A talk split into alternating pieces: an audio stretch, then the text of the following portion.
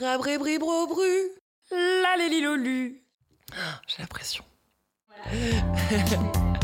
Comment tu fais pour être toujours au top Mais t'as vu la vie qu'elle a Elle peut pas se plaindre. Pourquoi tu souris tout le temps Mais comment elle fait pour faire autant de trucs Il lui arrive jamais rien de négatif dans sa vie Et toi, tu fais du sport tout le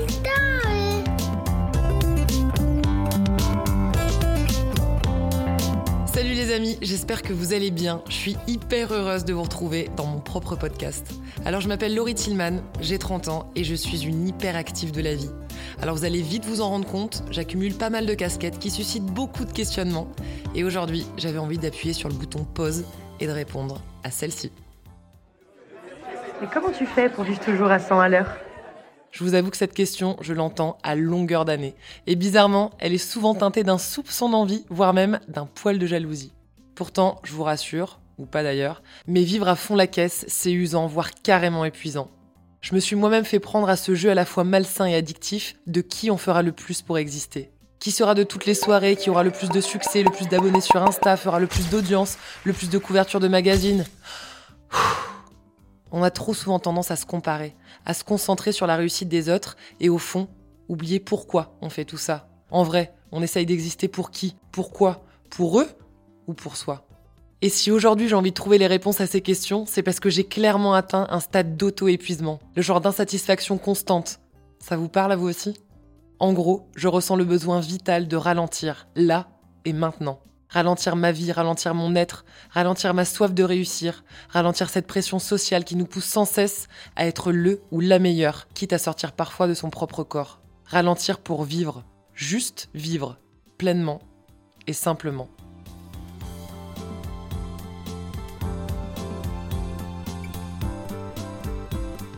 Est-ce que vous aussi, vous avez parfois l'impression d'aller plus vite que vous-même? L'impression constante de vous en demander toujours plus? La fâcheuse tendance à forcer votre corps et votre tête Parce que de toute façon, vous ne vous aimerez pas tant que vous n'aurez pas accompli tout ce que vous aviez prévu. Perso, je suis en plein dedans. Me valider et pouvoir m'aimer a toujours été sous la condition d'être toujours à fond. Mais aujourd'hui, après un presque burn-out et l'arrivée de mes 30 ans, je viens de réaliser que c'était une fausse bonne idée. C'est simple, je me suis mise KO toute seule. Mon hyperactivité m'a mis une droite et la pression que je me mets à vouloir cocher toutes les cases dans mon agenda, un bel uppercut. Voilà, après m'être battue contre moi-même pendant 10 ans, je suis à terre, toute seule, au milieu du ring.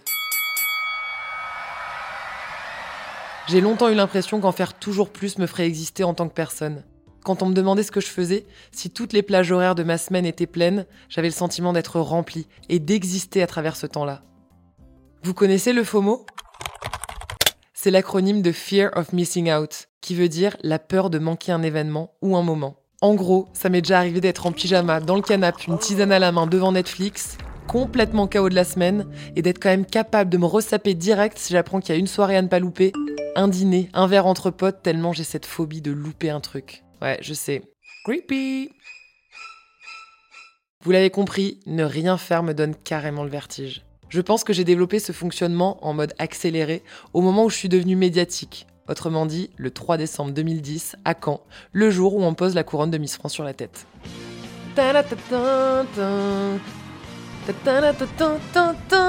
Miss France est et restera et restera Miss.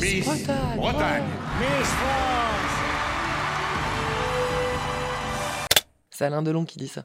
Je voulais à tout prix transformer l'essai pour faire quelque chose de plus grand et de plus personnel. Je voulais rester au top le plus longtemps possible et qu'on se souvienne de moi pour autre chose qu'un concours de beauté auquel j'avais même pas postulé. Faut dire qu'il y a une telle concurrence qui s'instaure quand tu rentres dans la cour des Miss France.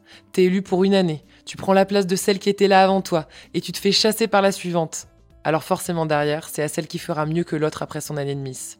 Honnêtement, j'aurais préféré ne pas ressentir ce malaise autour de la comparaison. Ça m'a mis une pression assez monstrueuse. D'entendre tout le monde juger gratuitement les anciennes qui n'ont rien fait de remarquable, ça me faisait mal au bide.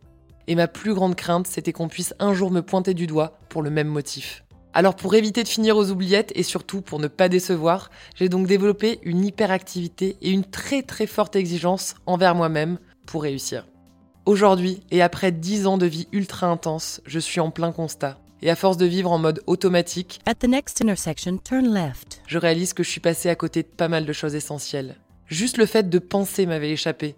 Mais de penser vraiment, je sais pas si vous voyez. Avoir le temps de penser à ce que je désire au fond de moi, ce dont j'ai vraiment besoin, ou juste de savoir si je vais bien. Et à chaque fois que j'essayais de me poser ces vraies questions, j'avais le cerveau comme brouillé. Comme si ma tête me jouait des tours et que le mode réflexion était désactivé, mis en pause, capoute.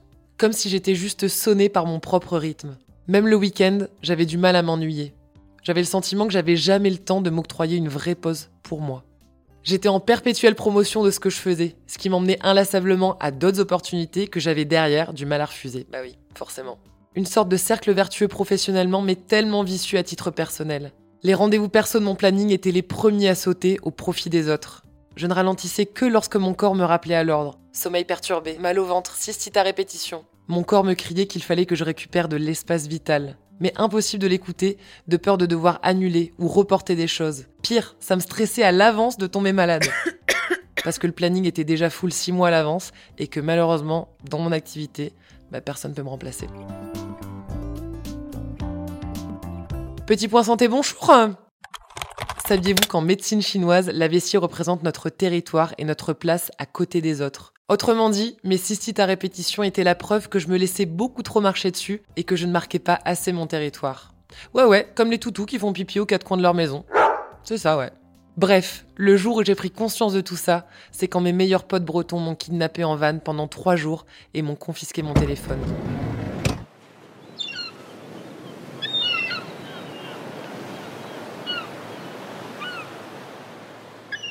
Un soir, je me suis retrouvée seule, dehors, face à la mer, à regarder les vagues s'écraser sur la falaise, à ressentir le vent sur mes joues, dans mes cheveux, entre mes doigts, sans avoir rien d'autre à faire, ni nulle part où aller. Pour la première fois de ma vie, je n'étais pas dans l'anticipation. De penser aux mails que je dois envoyer, à qui j'ai pas répondu, à la photo que je dois poster demain, le bouquin que je dois finir, les missions que je dois préparer. Non, j'étais juste posée là, pleinement consciente de mon corps et de ma tête qui, pour une fois, me lâchait la grappe et me laissait profiter du moment présent. Ça a été une vraie claque. Je me suis effondrée. J'ai pleuré tout ce que j'avais. Comment j'avais pu passer à côté de ça pendant dix ans? Jamais j'oublierai ce moment, sur mes terres, avec ceux qui comptent le plus pour moi aujourd'hui et qui savent me reconnecter à la vraie Laurie. La preuve, ils avaient réussi. Pas besoin d'en faire une photo pour Insta. J'avais juste à être là. Et pour ne jamais oublier cette scène, j'ai juste cligné des yeux pour m'en faire une photo mentale à laquelle je pourrais me reconnecter à n'importe quel moment. Je le fais de plus en plus souvent, ça d'ailleurs. Dès que j'ai envie de scanner un moment précieux dans ma tête, et ça marche super bien, je vous conseille. Voilà, c'est donc après cet épisode que je me suis dit qu'il serait peut-être temps de freiner un peu la machine et d'arrêter d'être assoiffé d'hyperactivité. Mes 30 ans ont été aussi un élément déclencheur. J'ai réalisé que je devais faire de la place dans mon quotidien et me créer des moments de vide pour laisser entrer d'autres choses dans ma vie. Commencer à ralentir maintenant plutôt d'activer le freinage d'urgence du jour au lendemain. Faire du rangement pour accueillir la vie et se consacrer pleinement au métier de vivre. Ça, c'est la phrase préférée de ma maman. Elle me le répète tout le temps et j'ai envie de plus l'écouter. En parallèle de tout ça, je me suis rendu compte que je cherchais à aimer ou valider une personne qui n'était pas vraiment moi. Comme si j'avais porté un masque pendant dix ans, de la nana hyperactive, toujours positive, jamais rassasiée ni fatiguée. C'est drôle, mais le week-end dernier, j'étais chez mes parents à Brest et j'ai demandé à ma maman quel genre de petite fille j'étais vraiment. Et elle m'a répondu ça. Oh, ben, tu étais une enfant tranquille, hein, posée, équilibrée. Euh, tu faisais de grosses nuits et d'énormes siestes et, et ça faisait de toi franchement une enfant très très facile. Bref, l'opposé d'aujourd'hui quoi. En fait, j'ai comme l'impression de m'être habituée à être cette nana à donf pour satisfaire mes exigences et mon entourage. Mais je me rends compte aujourd'hui que ce modèle n'est pas viable à long terme. Alors au risque de m'épuiser et d'épuiser les autres, il est donc temps de construire un équilibre sain et digeste entre mon taf et les vrais moments pour moi. Allez, maintenant place à l'atelier pratique. Ralentir le rythme, ça demande un peu d'entraînement, et même si je suis pas encore une pro, voilà comment je tente de m'y prendre quand je sens que tout s'emballe. Petit 1. Perso, s'il y a un moment où j'arrive à prendre ma déconnexion en main, c'est quand je surfe ou que je suis en mode road trip dans mon van. Dans ces deux cas, je me sens vraiment connectée à la vraie Laurie, la baroudeuse, l'amoureuse des grands espaces, loin, très loin des attentes des autres. Mes parenthèses bretonnes, l'océan, Les vagues, ma famille, mes sessions de surf avec mes potes, c'est comme un nettoyage de cette hyperactivité, une sorte de bouton reset. Ces fragments de vie sont juste vitaux à mon équilibre, et plus question de les annuler ou de les reporter comme j'ai pu le faire auparavant.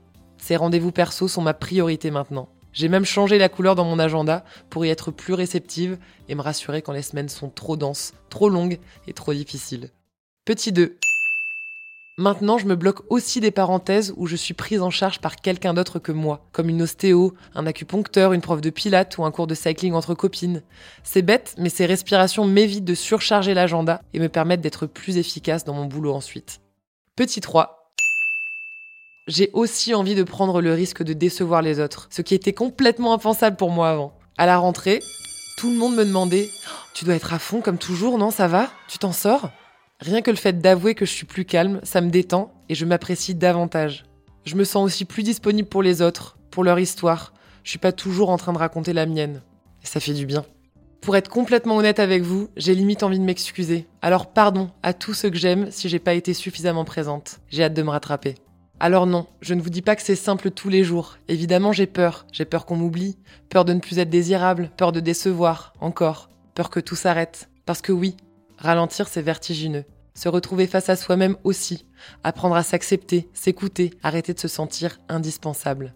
Ralentir n'est pas un échec, c'est reprendre tout simplement des forces, écouter son horloge interne et accepter enfin d'aller au rythme de la vie. Bon, avant de vous laisser méditer là-dessus, je veux terminer ce podcast en vous partageant quatre conseils qui m'aident à opérer ce virage vers le ralentissement.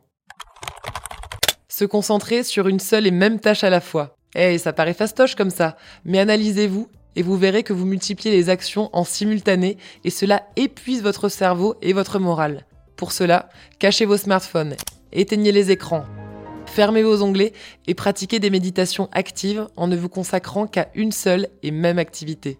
Le mode multitâche affecte votre mémoire à court terme, elle est source d'anxiété et favorise les erreurs. Alors slow down. Captez vos signes, au fond de nous, on a toute cette petite voix capable de nous raisonner quand on marche vers la mauvaise direction ou qu'on s'apprête à faire un choix qui ne nous ressemble pas. Ce petit Jiminy Cricket qui sommeille en vous, c'est votre intuition et votre trésor intérieur qu'on a trop souvent tendance à faire taire plutôt que de l'écouter. Cette petite voix, elle sait aussi vous calmer quand vous partez dans des actions qui ne vous reposent pas ou que vous faites pour faire plaisir aux autres. À l'inverse, elle sait aussi vous dire quand ce que vous faites vous fait du bien, vous calme ou vous recentre. Alors soyez attentifs, vous êtes votre propre soutien et vous savez ce qui est le mieux pour vous. Ne l'oubliez jamais. Faites le silence. Savez-vous que le cerveau a besoin de se nettoyer de ses toxines lorsqu'il fonctionne à plein régime? Et c'est avec le sommeil et le silence qu'il peut le faire pleinement. Le silence est fondamental pour le bon fonctionnement cérébral. Il favorise la créativité, la concentration, mais aussi la construction de soi. Il suffit seulement de deux minutes de silence par jour pour ralentir notre rythme cardiaque. C'est fou, non? Alors, chut. Stoppez au plus vite la somatisation. Ça commence toujours comme ça. Un mal de ventre, un genou qui bloque. Et là, c'est déjà trop tard. Le mal est fait. Christophe André cite souvent cette phrase d'une moine bouddhiste. Si tu n'écoutes pas ton corps qui murmure, alors il se mettra à crier. Nous devons comprendre que le corps sait toujours quoi nous dire, contrairement à notre mental qui nous joue souvent des tours. Pour ralentir le rythme, la première chose à faire est de se connecter au plus près de son corps et d'écouter ses mots. Et enfin, apprenez à vous détacher du regard des autres, en vous autorisant à ne pas exceller dans tous les domaines de votre vie. C'est ok, vous n'êtes pas parfait et heureusement. C'est ce qui nous rend unique, non? Alors lâchez-vous la grappe un bon coup. Allez, moi je vous donne rendez-vous dans 15 jours pour le prochain podcast, en espérant ne pas vous décevoir, et si c'est le cas, promis, j'en ferai pas tout un fromage. Allez, ciao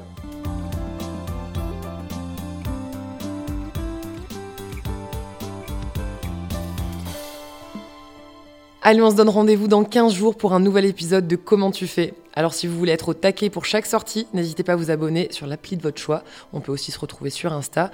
Et si toi qui écoutes ce podcast, tu sais aussi lire, alors tu peux retrouver toutes mes méthodes au top, tonique, organique, positive, en librairie. Merci à toutes celles qui ont participé à la création de cette émission, aux Wonder réalisatrices Margot Roll et Céline Malvaux pour leurs good vibes, à Noémie Sudre au montage et merci à mon deuxième cerveau, Amandine Combo, de m'accompagner dans ce super voyage.